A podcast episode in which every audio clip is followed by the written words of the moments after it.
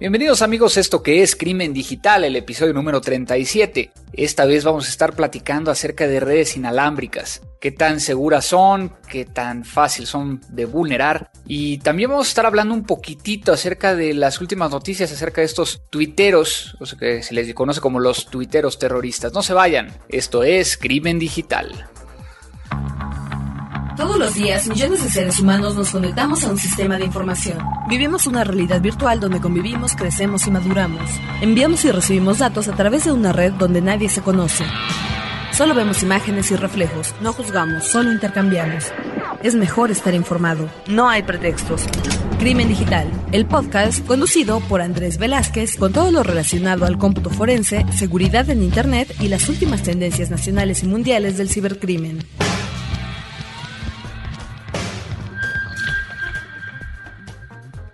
Pues amigos, estamos de vuelta aquí en Crimen Digital. Mi nombre es Andrés Velázquez y estoy muy muy muy contento porque ha sido de las veces que más comentarios hemos tenido en nuestra página, gracias al último episodio, el número 36 de los nuevos ataques y que viene en la seguridad informática.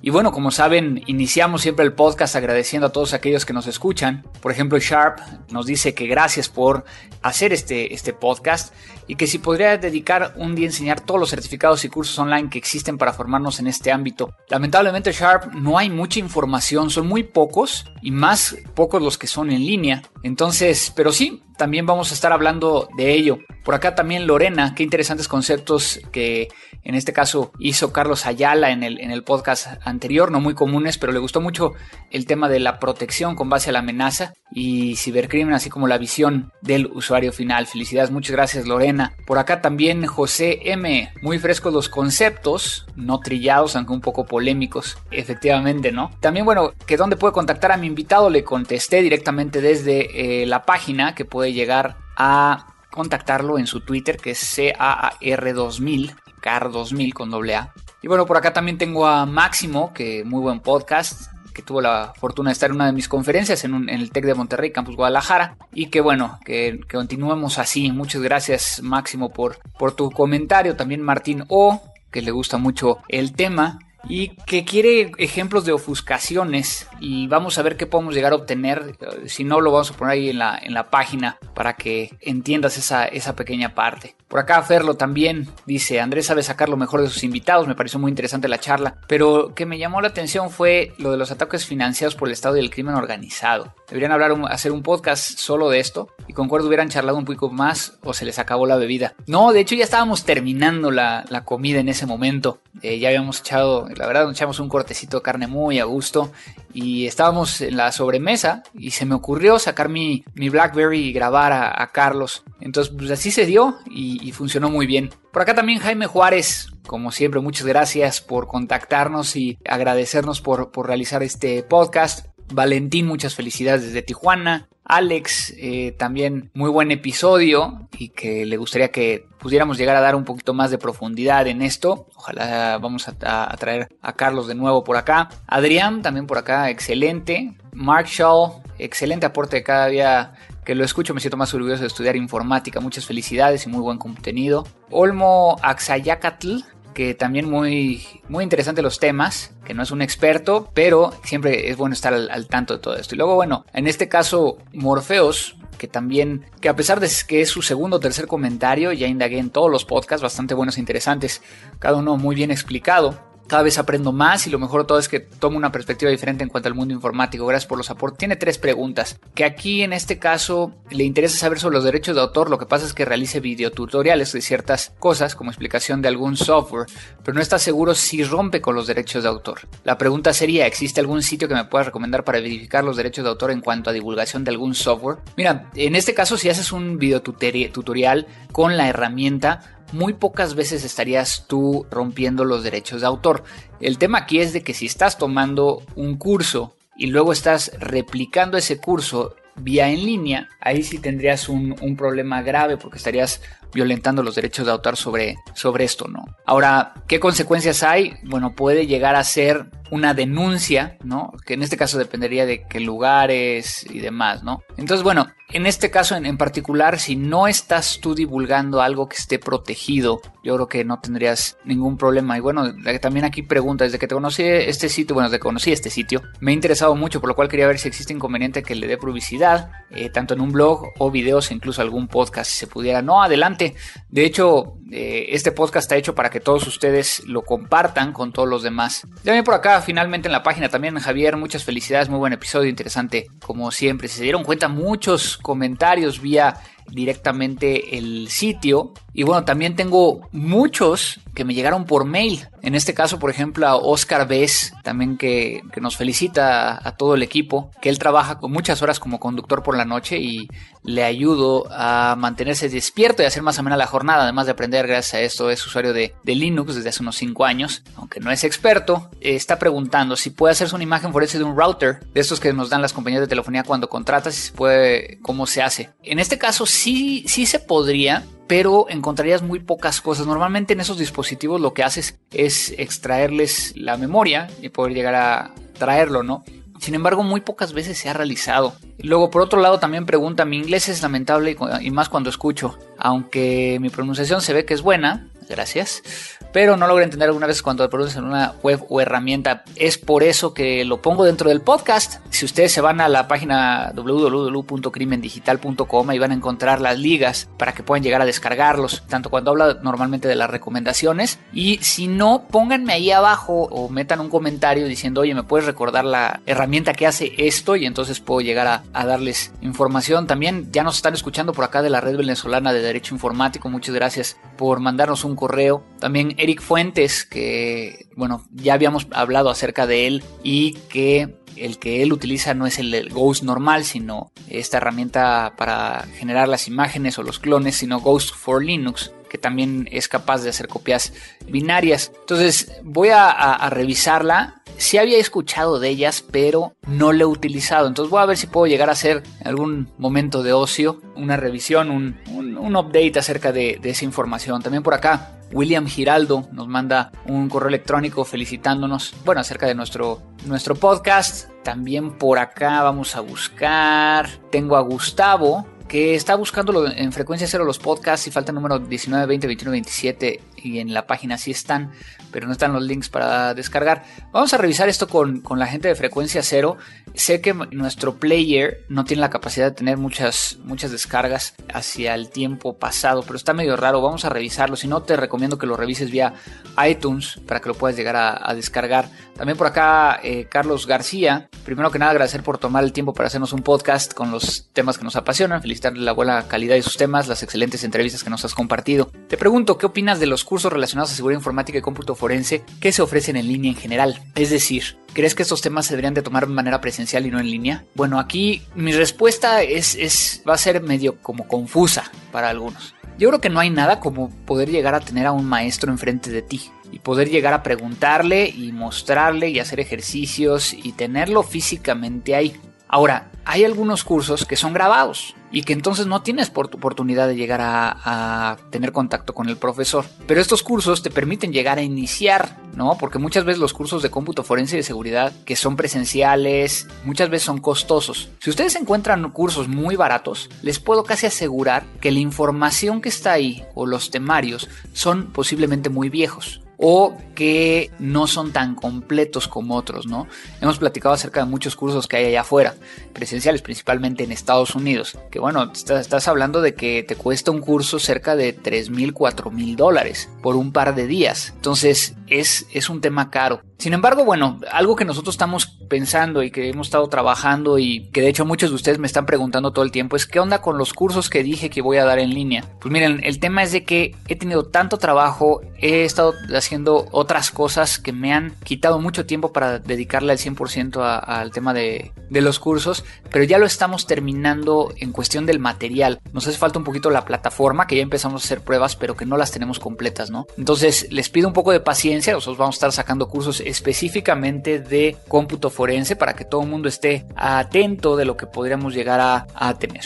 También Carlos nos pregunta dentro del mismo correo ¿Qué opino del BitLocker de Microsoft? ¿Es posible sacar la información a un disco duro con este cifrado? Que si he tenido algún caso con BitLocker. Pues mira, hemos tenido casos de BitLocker cuando se utiliza en memorias de USB. Es decir que, como ustedes saben, tienes el BitLocker to go, que lo que te permite llegar a hacer es a partir de una memoria de USB encriptar la memoria. Y aquí el tema es hay algunos truquitos forenses dentro del registro de Windows que bajo ciertas circunstancias podemos llegar a, recuperar la información. Entonces sí, sí es posible llegar a, recuperarlo en algunos de los casos. También ya existen herramientas que te permiten llegar a hacer ataque de fuerza bruta contra, contra este tipo de cifrado.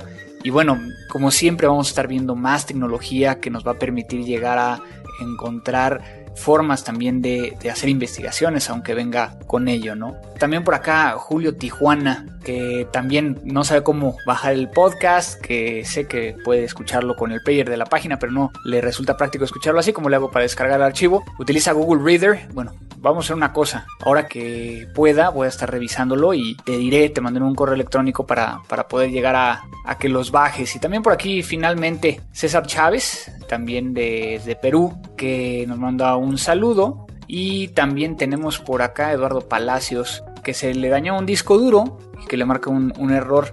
Bueno, voy a contactarte directamente para darte alguna, alguna recomendación acerca de, cómo hacerlo. Y finalmente, ya saben que esto fue vía contacto arroba crimendigital.com o desde la página de crimendigital.com, han sido las que hemos estado comentando. Y finalmente por acá menciones en ah, Twitter, arroba crimendigital, que por ejemplo también Jaime Juárez, por acá Intruso65 que nos manda un saludo, o Lax Pistón que también nos, nos manda saludos y que tuvo ahí un pequeño problemita y ya, ya parece ser que ya quedó. ¿Quién más por acá? Bueno, varias, varias personas que, que permite llegar a estar en contacto con todos ustedes. Pero bueno, esto fue todos los saludos, todos los comentarios, las peticiones. Digo, recuerden que es una forma en que yo puedo llegar a saber quién nos está escuchando. A veces pienso que nada más son bien poquitos, entonces hoy sí sentí que fueron un poquito más. Entonces, si tú escuchas, ponme por lo menos aquí muchas gracias por hacerlo, un saludo, lo que quieran, y con mucho gusto lo, lo haremos. Crimen Digital. Pues hoy les traigo, eh, antes de entrar a lo nuevo y que nos vamos a, a divertir, ya que la primera persona que repite en este podcast es nuestro invitado de hoy. Pero antes vamos a hablar un poquito de este tema de los, de los tuiteros terroristas, como, como se le ha comentado, ¿no? Y que de alguna manera, para aquellos que me siguen dentro de mi Twitter, arroba cibercrimen, han visto que he estado yo en algunos programas, tanto de radio como de televisión, hablando del tema. Uno que, que me gustó mucho cómo quedó fue el de NTN24, en un canal colombiano que se ve prácticamente en toda América Latina, y que precisamente tocamos muy brevemente el tema, pero muy a detalle. ¿Y qué es esto de los tuiteros terroristas? Bueno, dos personas son arrestadas a partir de que eh, son encontrados de que estaban o fueron personas que estaban involucradas en compartir información, un supuesto, una mentira, eh, utilizando redes sociales, uno de ellos utilizando Facebook y otro utilizando Twitter, donde decían que, no solo un, un mensaje o un, posteo en, en, el wall, sino muchos de ellos hablando de que algo estaba sucediendo en Veracruz, Veracruz, México, que había balaceras, que había granadas, que los helicópteros estaban volando muy bajo, y entonces se suscitó que todos este estos mensajes, que de alguna u otra manera algunos eran retweets y otros eran generados, lograron que toda la sociedad dentro de Veracruz, dentro de eh, esta ciudad, pues quedara en alerta y que se pensaba que habían ido a secuestrar niños y que algo estaba pasando en las escuelas, entonces se volvió completamente un caos, ¿no? Obviamente hay que poner en perspectiva y claramente lo que está sucediendo. En México estamos viendo un clima de inseguridad tan fuerte que con cualquier cosita que te digan empiezas a, dudar y empiezas a decir será cierto, será no cierto, pero entre más grande se vaya haciendo la bola de nieve, más gente va creyendo. Incluso, por ejemplo, recuerdo que hace un par de semanas, incluso aquí en la Ciudad de México se, se comentó se envió un, un tweet diciendo que había una balacera y que de alguna manera yo empecé a ver que algunos amigos empezaban a retuitearlo. Llegó un momento donde yo me dije, ¿será verdad o será mentira? Entonces, en ese momento contacté a varios amigos que están por la zona,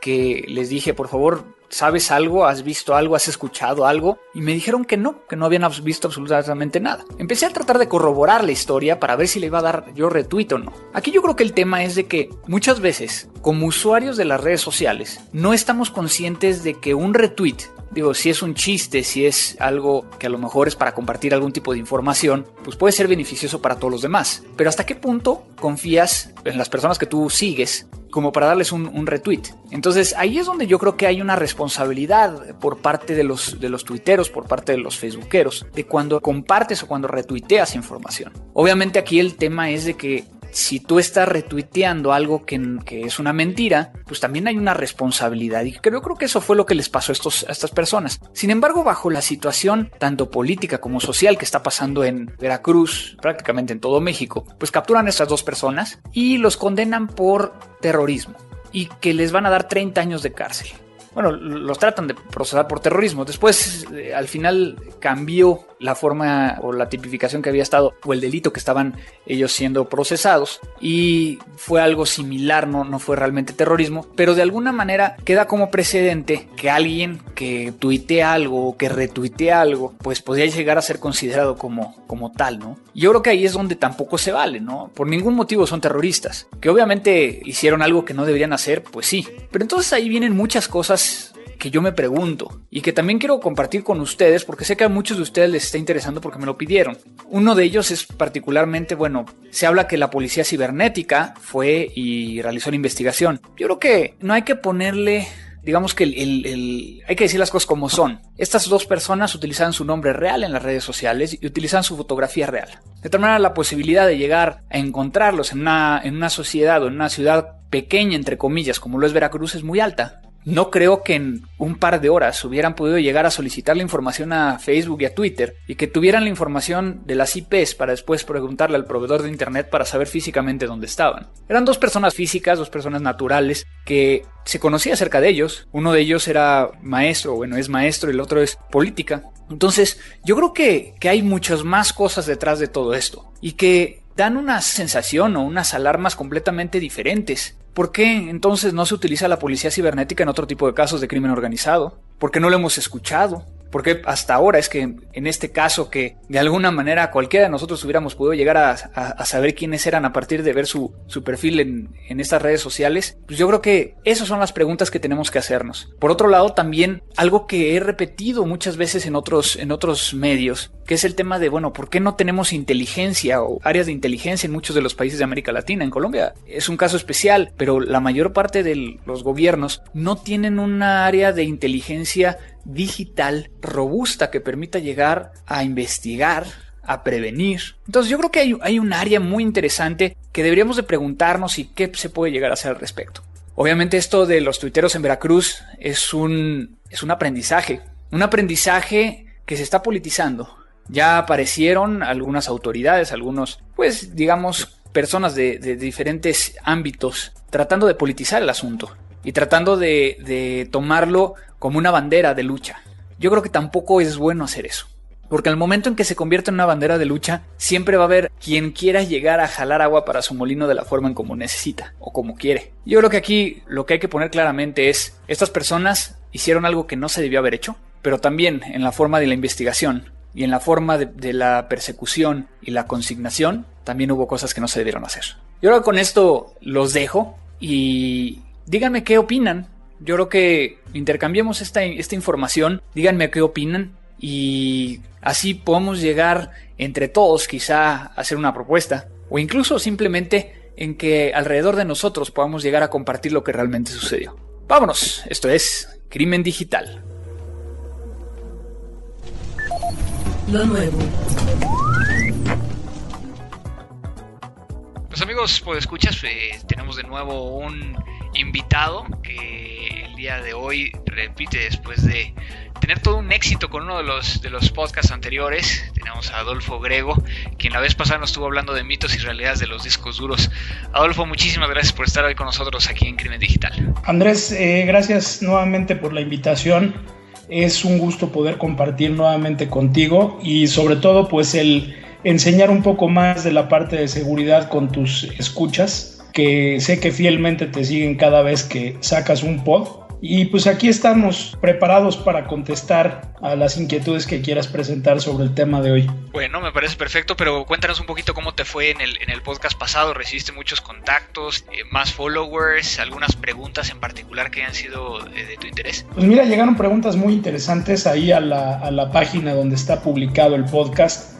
Y digo, eh, es importante que invitemos a tu público, a todo aquel que nos esté escuchando y, que quiera resolver alguna inquietud después de este podcast, a que en esa misma página donde está publicado este nuevo episodio nos lance cualquier pregunta o inquietud que tenga. Me parece perfecto, digo, es algo que siempre hemos pedido que, nos hagan las preguntas. Pero hoy vamos a abordar un tema muy interesante que nos pidieron, que es el tema de redes inalámbricas. Y obviamente desde el punto de vista de, de seguridad más allá de la operación, ¿qué es lo que estamos viendo en, en, este medio? Entonces mi primera pregunta sería, simplemente para poner en contexto, todo este tema de cómo ha evolucionado las, las redes inalámbricas, eh, de cuando pues, inicialmente teníamos una frecuencia, teníamos una velocidad, hasta lo que tenemos el día de hoy con cambios de, de velocidades y incluso algunos protocolos de seguridad específicos. ¿Qué nos podrías platicar acerca de esto? Mira, el tema de las redes inalámbricas hay que verlo con mucho cuidado porque son un gran éxito y un gran fracaso. Eh, es una dualidad muy difícil de manejar para quienes estamos metidos en este campo. Las redes inalámbricas son el gran habilitador de lo que estamos viviendo hoy de cómputo móvil. Los tablets, digo, ni qué hablar de, los teléfonos celulares que ya traen Wi-Fi incluido, y el punto de que con un dispositivo con un peso liviano, me puedo yo mover por todo el mundo y donde haya un lugar de cobertura de red inalámbrica, pues yo puedo conectarme con el mundo y seguir en comunicación, que son elementos que pues hace 10 años no, no dábamos por hechos, ¿no? Con la tecnología inalámbrica podemos afirmar que el mundo se hizo más pequeño. ¿Te acuerdas que antes salías de viaje a otro país y pues checabas correo electrónico de manera síncrona y a ver cómo te localizaban? Y ahorita estamos en línea 24 por 7, ¿no? Entonces es una tecnología que si bien nos ha ayudado mucho en mantenernos interconectados, también nos ha esclavizado bastante. Pero también hay muchos riesgos de seguridad, ¿no? Eh, muchas veces se ve como el elemento que, que puede llegar a, a, ser el habilitador de manera anónima o el, el medio para vulnerar una red, o sea, se convierte en un punto de entrada también, ¿no? Mira, uno de los puntos que toco yo con mis alumnos cuando hablamos de la parte de seguridad inalámbrica es que yo les explico que yo con 200 dólares puedo desgraciar 300 mil dólares de inversión en seguridad perimetral en cualquier red. Y esto hay que entenderlo, entenderlo de varias maneras. Si yo llego a, a una red que tiene un gran perímetro muy fuerte y no le pido permiso a nadie y conecto un access point en la configuración de facto que trae cualquier equipo cuando lo sacas de la caja, acabo de abrir un boquete donde cabe un buque petrolero de lado para que cualquier atacante se cuelgue de la red y tiene acceso a lo más interno de la compañía. Entonces, en ese sentido, es, es eh, como lo mencionas, un habilitador de crimen, pero tiene muchas vertientes, ¿no? Por un lado está ese punto de que ponga yo un, dispositivo sin el conocimiento del administrador de la red en una red comercial de una oficina o de una empresa, en la cual pues por lo menos hay gente en teoría profesional de la área informática dándole seguimiento a todo este tipo de incidentes. A mí el punto que me asusta y en verdad es tenebroso es la parte de eh, la seguridad de quienes tienen un modem inalámbrico o, o, un dispositivo Wi-Fi en sus casas. Tú y yo sabemos perfectamente lo fácil que es impersonar una tarjeta de red. Y esto es algo que quiero extender un poco con todo el público. Eh, hay una mala concepción con respecto a que las direcciones físicas, lo que conocemos como la MAC address, que identifica de manera única a una tarjeta de red, no son modificables, es el concepto que se tiene, lo cual es completamente falso. ¿Por qué es falso? Todos los sistemas operativos que manejamos el día de hoy aceleran su operación mediante cachés. Uh -huh. eh, desde el punto de vista de ingeniería, un caché es información que de alguna manera el sistema está eh, requiriendo constantemente y en vez de ir a consultar en un dispositivo o en, un disco cuál es ese valor, lo tenemos en, en memoria prácticamente disponible, ¿no? Entonces todos los sistemas operativos guardan en un caché las direcciones físicas de todas las tarjetas de red que tiene el sistema. Lo interesante es que no hacen una validación a tiempo de ejecución de que no haya variado la dirección física que tienen almacenada en el caché versus la dirección física real que tiene el dispositivo. Entonces el sistema operativo ensambla los paquetes a partir de los datos en el caché y yo puedo impersonar la tarjeta de red que se me dé mi gana. Ahora imagínate que eh, alguien aprovecha que estás tú de vacaciones, de alguna manera penetra tu red inalámbrica y utiliza la MAC address de tu tarjeta de red personal para lanzar un ataque de phishing o ya de plano algo más agresivo y penetrar algún sitio bancario. Desde el punto de vista forense, la bronca es cómo me deslindo yo como víctima de responsabilidades. Porque pues para un analista que no es muy experimentado, pues la, va a ser una bala de plata, ¿no? Mira, aquí está la MAC address, es la MAC address de tu tarjeta, llégale, compadre. Exactamente. Entonces es, es un problema. Y es un problema porque hay un falso sentido de seguridad que se ha propagado a través de las configuraciones que liberan los mismos proveedores de Internet. Es muy atractivo tomar un plan de Internet ahorita con doble play, triple play hasta cuádruple play, donde me dan mi dispositivo con una red inalámbrica incluida, ¿no? Y viene un programita muy sencillo de configuración donde prácticamente lo que me pide el, el programa es que ponga yo la MAC address del mismo equipo que tiene puntos muy delicados, empezando porque pues esta MAC address es transmitida en texto plano, a pesar de que vaya encriptada la comunicación. Pero el, meollo no es este, e, el, asunto es que además, sin conocimiento de esa MAC address, si estamos hablando de una inscripción de web de 64 bits o 128 bits, a un atacante experimentado no le toma más de 8 minutos romper esa llave.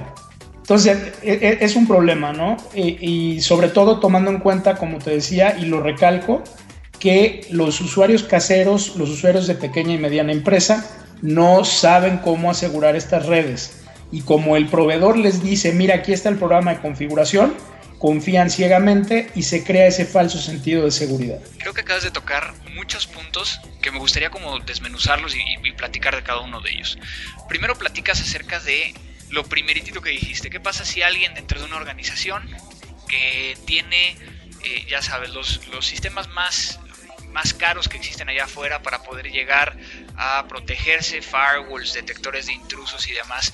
Y pues yo llego con un access point, lo conecto a mi red alámbrica y pues comparto, estoy dando un punto de entrada eh, a esta red conocemos y sabemos que, mucha gente que trabaja en informática que no tiene conocimientos de seguridad prácticamente ni siquiera tiene conceptualizado que esto puede llegar a pasar.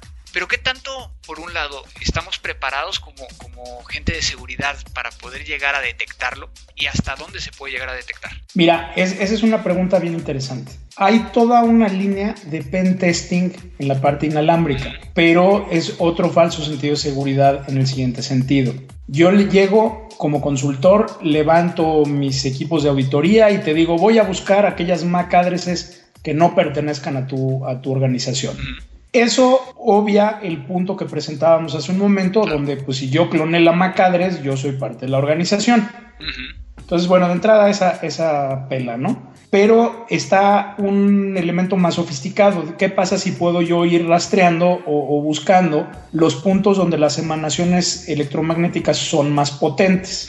Es el punto donde estoy más cerca del transmisor. Eso ya estás hablando de otro tipo de auditoría y no es la, la, que puedes encontrar en la calle fácilmente. Asumiendo que lo puedas hacer, tendrías que tener la suerte de que el atacante fuera tan tonto como para no darse cuenta de que lo estás buscando y en ese momento apagar el transmisor. Entonces, pues estás, estás cazando fantasmas de día cuando los tienes que cazar de noche. El problema del mecanismo de defensa para detección de lo que se llaman rogue access points o rogue clients, o sea, estos clientes o puntos de acceso inalámbrico que son, vamos a llamarlos piratas, es un, eh, elemento que se tiene que ejecutar 24 por 7. No puedes bajar la guardia en ese sentido. Y tiene una razón todavía más compleja que es diferente a todo lo con lo que lidia normalmente una persona de, de seguridad informática en el entorno tradicional. El, el, cuate que ha estado acostumbrado a lidiar con perímetros, pues sabe dónde está su firewall, sabe dónde está su demarcación, te puede identificar perfectamente el cable de donde llega el tráfico. La bronca es que con wireless con una buena antena y una buena tarjeta de red, yo puedo estar a dos kilómetros de distancia. Claro. Encuéntrame. Y de ahí viene un poquito el, tema de mi segunda pregunta. Tú y yo hemos hecho wild driving. Y que bueno, que, que wild driving lo traduciríamos como el hecho de bueno, y viene de incluso del, del wire dialing, ¿no? Cuando eh, en aquellas épocas utilizando un teléfono y un modem empezabas a marcar uno por uno de los, de los teléfonos con terminaciones, digamos primero con el 00, 01, 02, hasta que te contestara un modem. Y bueno, de ahí sale también esta película de Wargames, ¿no? O juegos de guerra donde, donde esta persona se conecta y obtiene acceso a, a este servidor. Lo que normalmente necesitas para un wire driving es una antena, bueno, y esa antena que esté conectada a una tarjeta de red inalámbrica que pueda llegar a estar en modo promiscuo, y un poco de conocimiento acerca de herramientas que te permitan llegar a modificar tu MAC address, a poder llegar a generar un vínculo con, con el access point, capturar los suficientes vectores de inicialización y después eh, romper este, este o craquearla para poder llegar a tener acceso. ¿Qué tan fácil es? A ver, ya te fuiste hasta la cocina. Vamos sí. por partes. Okay. Este Word Driving viene de un acrónimo que es Wireless Access Point Reconnaissance o la búsqueda de puntos de acceso inalámbricos. En su sabor original, es, y este es un punto importante, es una actividad que es completamente legal. No es ilegal, pero tengo que aclarar bajo qué tesitura. Lo que tenemos que entender aquí es cómo funcionan las tarjetas de red y de ahí nos vamos a dar cuenta de por qué el, el Word Driving no es ilegal. Cuando yo prendo mi máquina, cualquiera que ésta sea, que tenga una tarjeta inalámbrica, la tarjeta inalámbrica lo primero que va a hacer es entrar en un estado que se llama modo monitor. Y hay que diferenciar el modo monitor del modo promiscuo. El modo promiscuo le aplica a las tarjetas de Ethernet, porque en Ethernet el diseño era que todo el tráfico le llegaba a todas las tarjetas y tenían que tener la capacidad de discernirlo y tirarlo. En el caso de Wi-Fi, el chipset tiene que soportar una cosa que se llama modo monitor para poder ver todo el tráfico. El grueso de los chipsets, es decir, el grueso de los circuitos integrados que van adentro de la tarjeta, que están en el mercado, tienen la capacidad de reconocer parcialmente el tráfico para poder identificar cuáles son las redes inalámbricas que están disponibles en el entorno. Entonces, lo único que hace la tarjeta es levantarse y escuchar.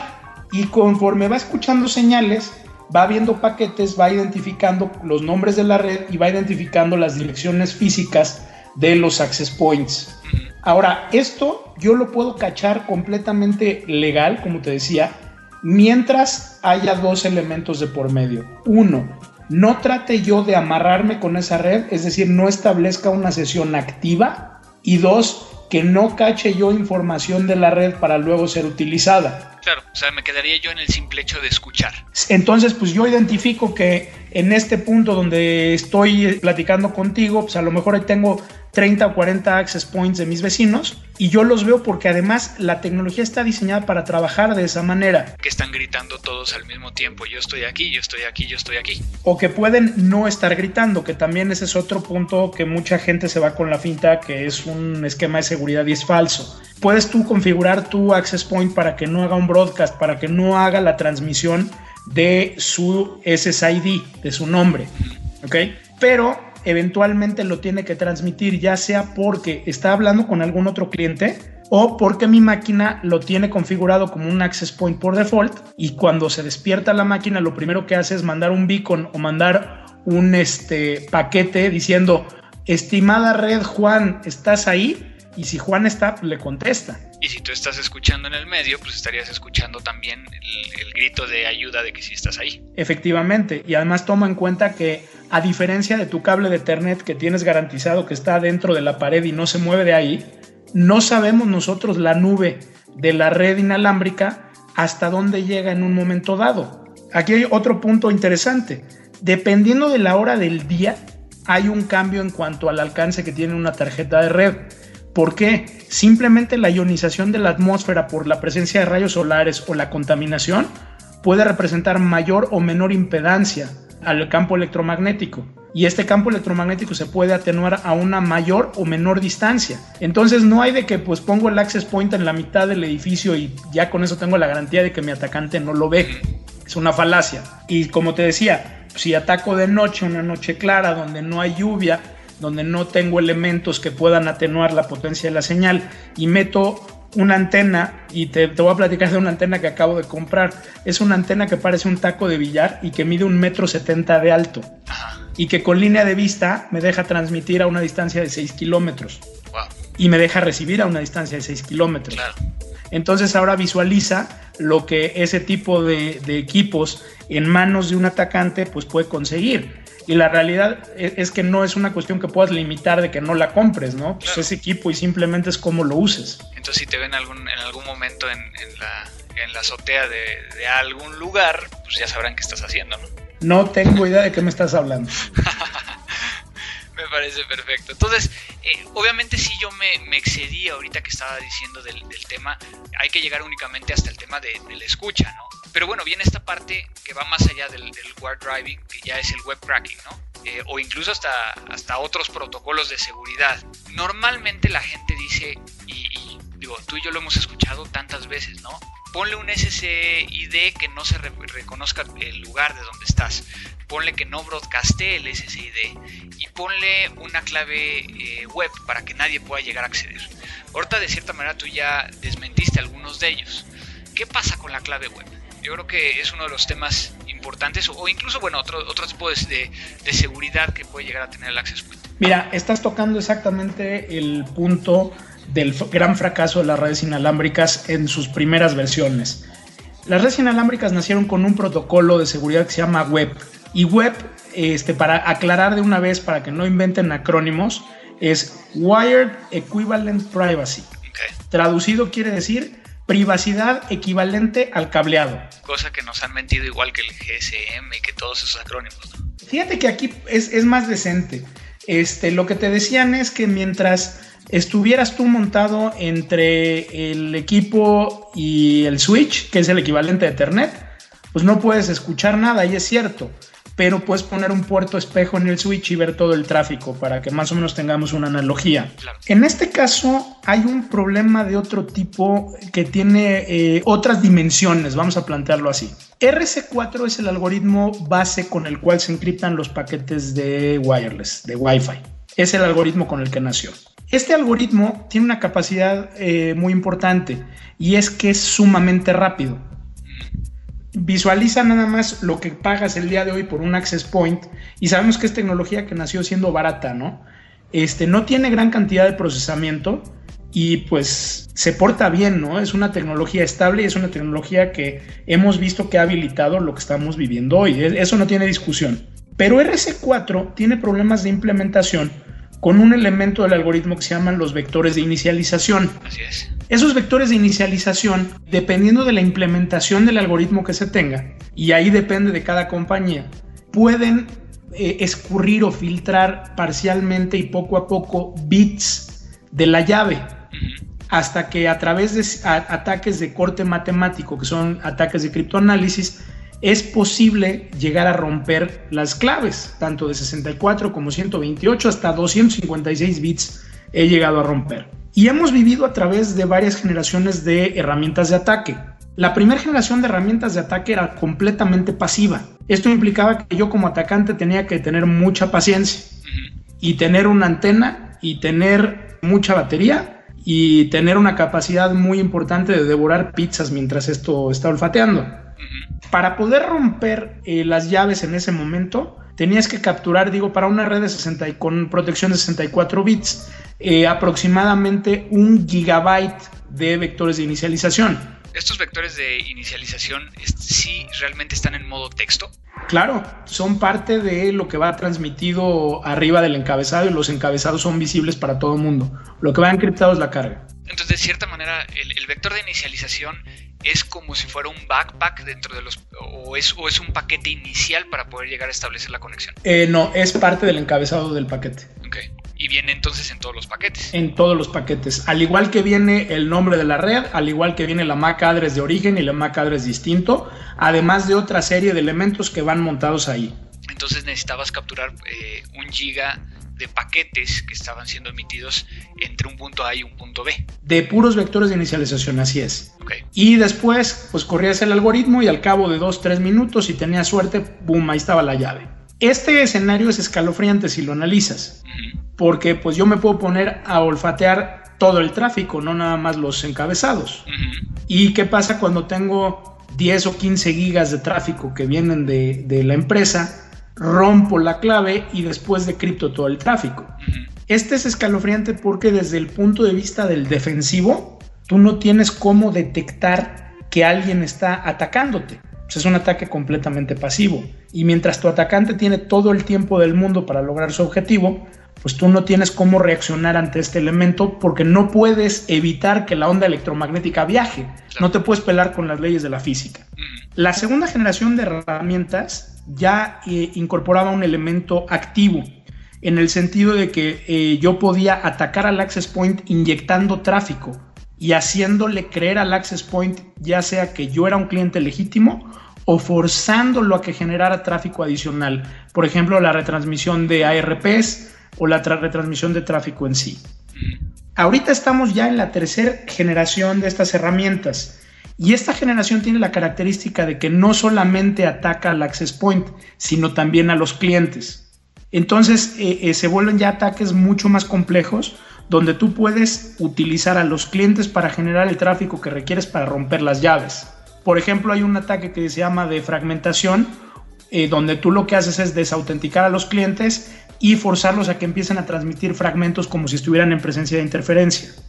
Esto te amplifica el tráfico de manera exponencial y he visto en algunos casos llaves de 128 bits que se rompen en cosa de minuto y medio. Es muy impresionante. Entonces, e, es claro que hemos estado viendo todo este tema desde hace muchos años, ¿no? Y que han salido nuevos, nuevos mecanismos de seguridad, entre comillas, pero muchas veces está peleado el tema de seguridad y comodidad.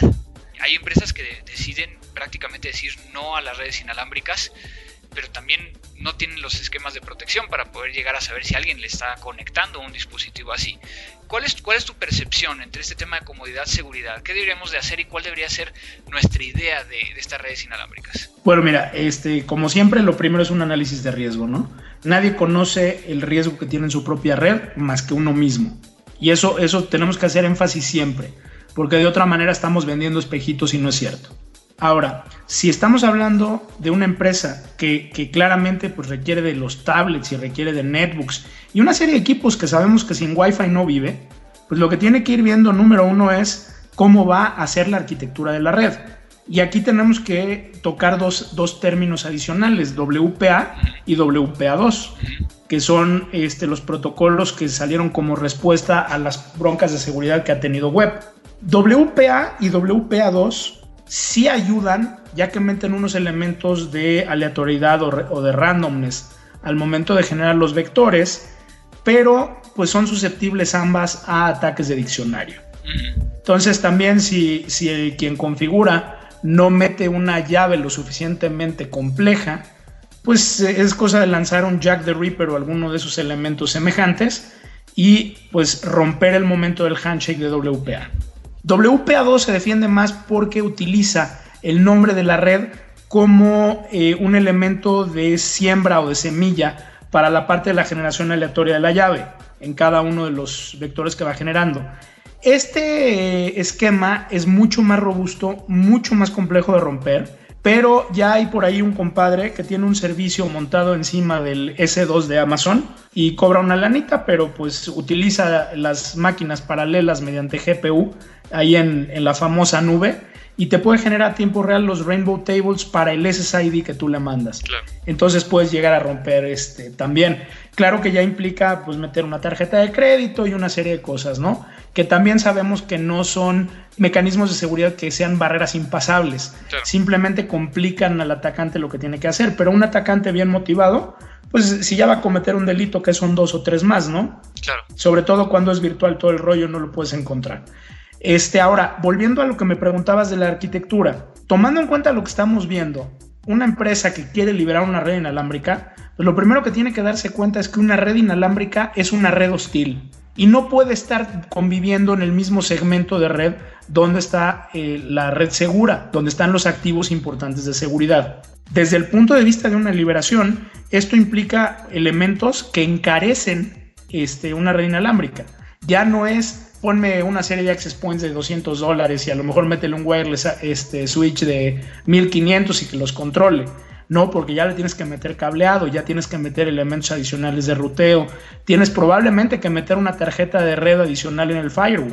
Y además, tienes que meter una serie de elementos de autenticación entre la red inalámbrica y ya tu zona segura.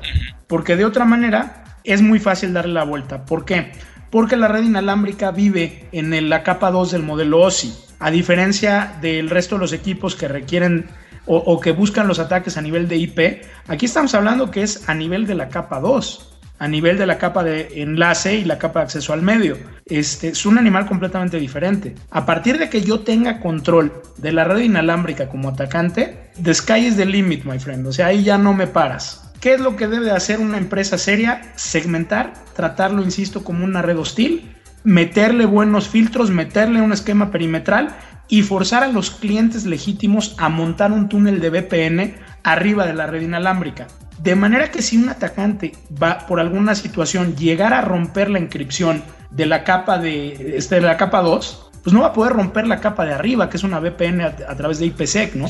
Entonces son, son mecanismos ya que tienen que ser mucho más pensados y además hay que entenderlos. No me puedo pelear con la señal electromagnética que emite el equipo. Es, es ridículo. Tendría yo que construir jaulas de Faraday alrededor de, casas y oficinas y, y estamos hablando de algo que no es real, ¿no? Y es, entonces que por eso hemos visto ataques a, tiendas en Estados Unidos donde, donde esta persona desde un carro y su computadora se pone afuera de la tienda y la vulnera y que cambió temas de inventarios, ¿no? O sea, sí es algo que pasa, ¿no? Pues mira, tocando el tema de Heartland Systems, digo, ahí está el libro de Kingpin, ¿no? Para el que lo quiera leer, donde está toda esa narrativa y efectivamente los golpes eh, a Heartland Payment Systems fueron a través de diferentes tiendas, diferentes este, supers, de, este tipo de mini supers, donde los atacantes estaban cómodamente en un carro con una antena.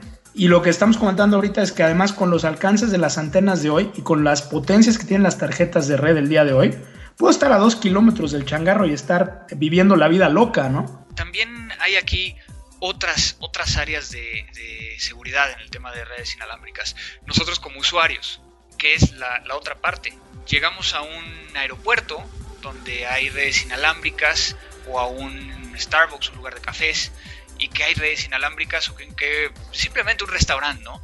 Eh, ¿Qué tenemos que tener cuidado ahí? Pues de no conectarte a la red. Digo, así de fácil. Digo, porque al final de cuentas hemos visto, y me ha tocado a mí hacer investigaciones de, por ejemplo, estos, estos Access Point Rock, eh, que al final de cuentas son piratas, ¿no? Dicen ser de un proveedor de servicio donde incluso te pide tu usuario y contraseña para validarte, y lo que hacen es un puente para poder llegar a capturar tu usuario y contraseña y después poder llegar a vender o, o hacer uso de él. Esto es real, lo hemos, lo hemos visto, pero de verdad tenemos que llegar al punto de decir no me voy a conectar a ninguna red inalámbrica que no sea mía. Mira, el, problema aquí es el siguiente y son los puntos que hay que sopesar. Número uno, después de los escándalos de esta semana con todos los certificados de SSL, hay, un problema muy serio con respecto a, la identidad de los equipos con los que te estás conectando. El punto de los ataques de man in the middle, de los intermediarios, sobre las VPNs, es otro elemento ahorita que está bastante delicado a menos que tengas tú contratado con algún proveedor de servicio de VPN, que hay varios en el mercado, y te levantas tú, te conectas y lo primero que haces es enchufarte a la VPN, tu certidumbre de que alguien está viendo tu tráfico es del 100%, ¿no? O sea, de que hay alguien ahí que quiere tu tráfico definitivamente. Entonces, a menos de que tengas alguno de estos servicios para que te proteja, de entrada estás, estás, ahora sí estás saliendo de tu casa sin calzones, ¿no? El rollo está en ya los atacantes más sofisticados que te pueden montar un ataque de man in the middle sobre una VPN. Ahí está ya más difícil. Claro. Quick questions. Y quiero también short answers. En América Latina, ¿tenemos gente que pueda llegar a ejecutar estos ataques de manera satisfactoria? Sí. ¿Con la capacidad de llegar a hacerlos de forma masiva? Mira, no te vayas muy lejos. ¿Cuál es tu segunda casa? Pues hay varias. No te hagas el, simpático. Todo mundo te conoce porque vives en los aeropuertos, ¿no? Exactamente. ¿Cuántos Rogue Access Points ves cada vez que levantas una máquina en el aeropuerto? Por lo menos unos tres. Y te quedaste corto. Sí. Es para darte una idea, ¿no? Los Rogue Access Points están en todos los puntos donde hay conectividad masiva. O sea que si puedes escoger entre conectarte a la red inalámbrica pública que está donde vas o traer este, conectividad a través del móvil, pues súbete mejor al teléfono celular, man. Claro. Otra pregunta.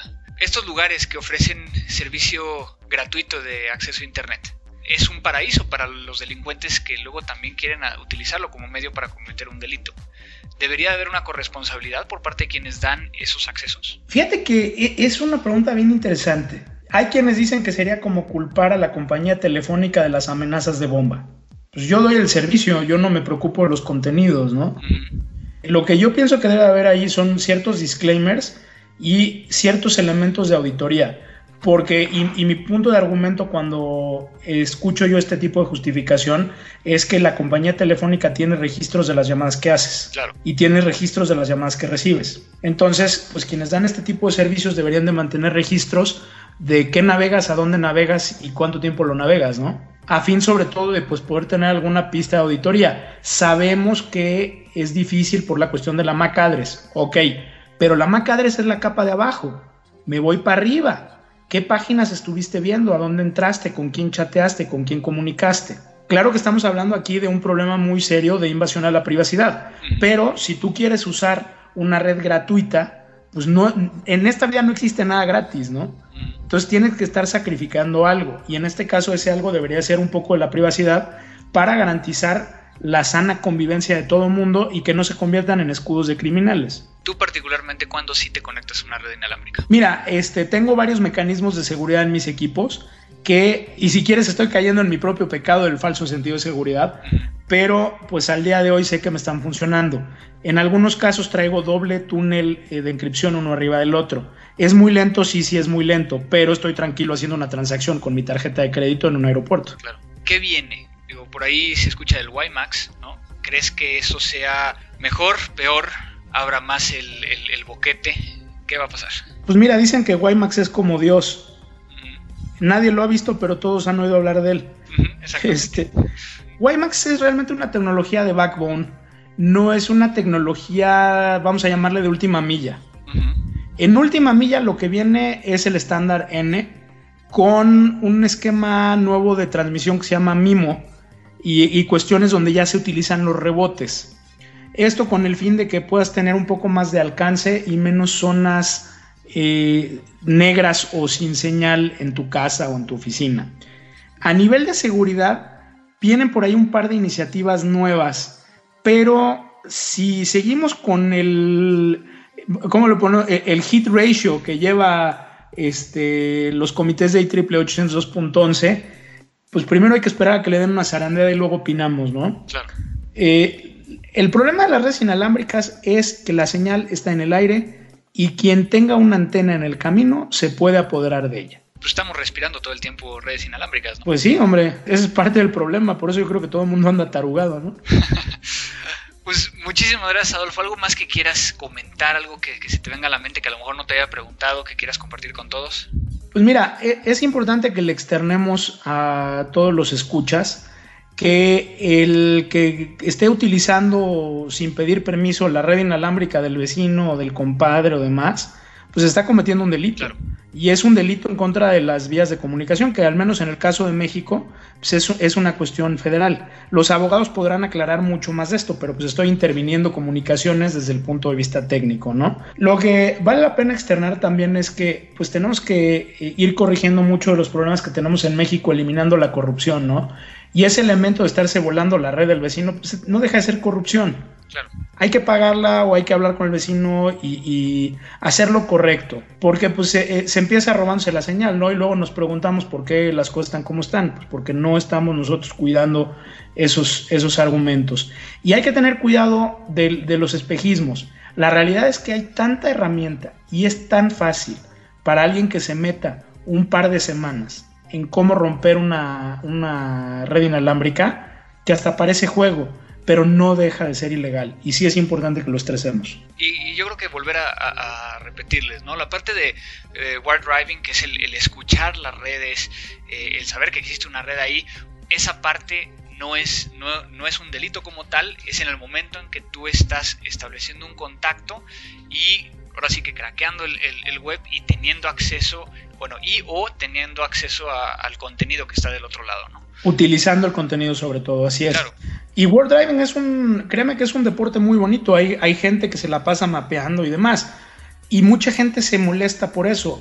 Eh, hay que entender que no nos podemos pelear, insisto, con el campo electromagnético, no lo puedo controlar, está ahí. Tengo que asumir que mi, que mi atacante sabe que está ahí. Por eso son el tipo de defensas que tengo que implementar y que son los que ya comentamos. Claro, me acabo de acordar de otra cosa que te quería preguntar antes de que nos vayamos y es el tema de esta certificación que, hiciste hace poco y que de hecho nos estuviste, platicando de todo el show que tuviste que hacer para el, tema del examen. Eh, ¿Qué nos puedes platicar de esa certificación? Mira, es, una certificación que se llama Offensive Security Wireless Professional, que eh, la imparte la misma gente que está detrás de Backtrack. Eh, Backtrack, digo, es la distribución de pentesting por excelencia, ¿no? Y es, eh, pues es una certificación muy interesante porque te tienes que meter a mucha profundidad en cuanto a las estructuras de datos y los protocolos. Y el examen de certificación es bien bonito porque pues te mandan el acceso vía Secure Shell a una máquina, te dicen aquí hay ciertas redes y tienen tres horas para romperlas, ¿no? Entonces fue, fue interesante. Y tienes que ocupar no solo un mecanismo, sino que prácticamente diferentes mecanismos, los cuales tú no sabes cuál aplicar para cada uno de los casos, pero el llegar a, lograrlo es lo que te da la certificación. Es correcto, pero además pues es lo que están midiendo ellos. Para que tú logres obtener la llave, eh, tienes que ir razonando por qué se está comportando el access point de cierta manera y cuál es la vía de ataque o el nuevo vector que vas a utilizar hasta que lo rompes. Obviamente para todos los, chavos que nos están escuchando y que, quisieran llegar a, saber un poco más de este tema de redes inalámbricas, ¿alguna recomendación que tengas para ellos? Mira, número uno, backtrack. Eh, hay que hacer los pininos ahí. Y lo primero con lo que se van a topar es que es muy difícil echar a andar los drivers de las tarjetas para que operen en modo monitor en parte es un filtro para quitar lo que se llama low hanging fruit, ¿no? De los eh, atacantes oportunistas. Quien se meta y aprenda esa parte va a aprender muchísimo. Claro. Y va a descubrir cuáles son las tarjetas buenas para hacer todo esto y va a aprender cómo craquear. Y lo importante, pues es que karate for defense only, ¿no? Claro. Y la idea es que una vez que se aprenda cómo se rompe, encuentren los mecanismos de defensa apropiados para construir redes inalámbricas que mitiguen estas vulnerabilidades y que mitiguen estos riesgos de los que estamos platicando para poder utilizar esta tecnología que en verdad es extraordinaria adentro de un marco de seguridad donde tengamos los riesgos controlados, que pues esa es nuestra chamba al final del día, ¿no? Claro, el, poder llegar a proteger también el poder llegar a, tener los elementos, digo, hablando forensemente, los elementos de auditoría, como bien comentabas, para poder llegar a, hacer una investigación más adelante. En lo que platicábamos hace rato, de que si es un paraíso y el tema legal y forense, yo comparto contigo, ¿no? Yo creo que aquí el tema es, si tienes una red inalámbrica que estás compartiendo con alguien más, pues sí deberías de por lo menos, eh, si lo vas a hacer de esa manera, tener un, respaldo que te pueda llegar a vincular, una, una nivel de auditoría, para poder llegar a en el dado caso que haya una investigación y lleguen a ti, pues decir, mira, sabes que fue esta persona, ¿no? Entonces, bueno, ya, ya veremos a ver si algo pasa en América Latina al respecto, pero por lo pronto, pues yo creo que asegurar nuestras access points de casa, ¿no? Mira, la recomendación más importante que puedo yo hacer para los usuarios de casa es, si no están usando la red inalámbrica, apáguenla. claro. Es muy fácil, si no la están usando, pues desconectenla. Se van a ir de vacaciones, desconectenla. Cuando la vayan a usar, préndanla. Mientras menos tiempo esté prendida si viene un atacante oportunista que está buscando el punto de menor resistencia para poder tener acceso a la red, pues esa es una manera de decir yo aquí no estoy, ¿no? Y definitivamente utilizar WPA, WPA2 con palabras de contraseña o con password, eh, passphrases que se llaman, que no sean susceptibles a un ataque de diccionario. Estamos hablando de, no, unir dos palabras, sino que no tenga absolutamente ningún sentido lo que, está dentro de la passphrase. Así es. Digo, esto no lo recomiendo yo para empresas. Las empresas tienen otro tipo de, riesgos, pero para los usuarios caseros que desde el punto de vista de investigación de crímenes, que luego el problema es la familia que se tiene que deslindar de un golpe bancario, ¿no? Este, la manera de protegerse pues va de ese, de ese lado. Y les voy a decir algo que mucha gente hace a un lado, pero hay que leer el manual. Para eso es. Claro. Pues Adolfo, de nuevo, muchísimas gracias por estar en este nuevo episodio. Agradecerte todos, todos los comentarios. Digo, yo pensé que íbamos a entrar más en debate, pero no, hasta eso estamos muy, muy similar en el tema de lo que estamos viendo allá afuera y, de lo que creemos que puede llegar a, a ser importante. Pues muchísimas gracias Adolfo por, por esta plática y esperemos que estés de nuevo pronto por acá en Crimen Digital. Andrés, gracias por la invitación, siempre un gusto y pues ojalá más adelante tengamos la oportunidad de platicar de otros tantos temas donde nos podemos llevar horas y horas y horas, pero por lo menos al calor de unos alcoholes, ¿no? Yo creo que sí, y de hecho, bueno, yo creo que tenemos que armar uno donde haya varios actores, y como el otro día que nos aventamos en la, en la taquería un par de horas discutiendo algunos temas, yo creo que sería interesante.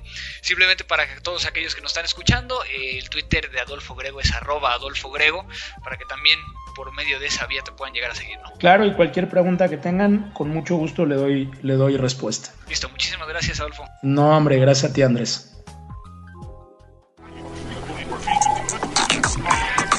Recomendaciones.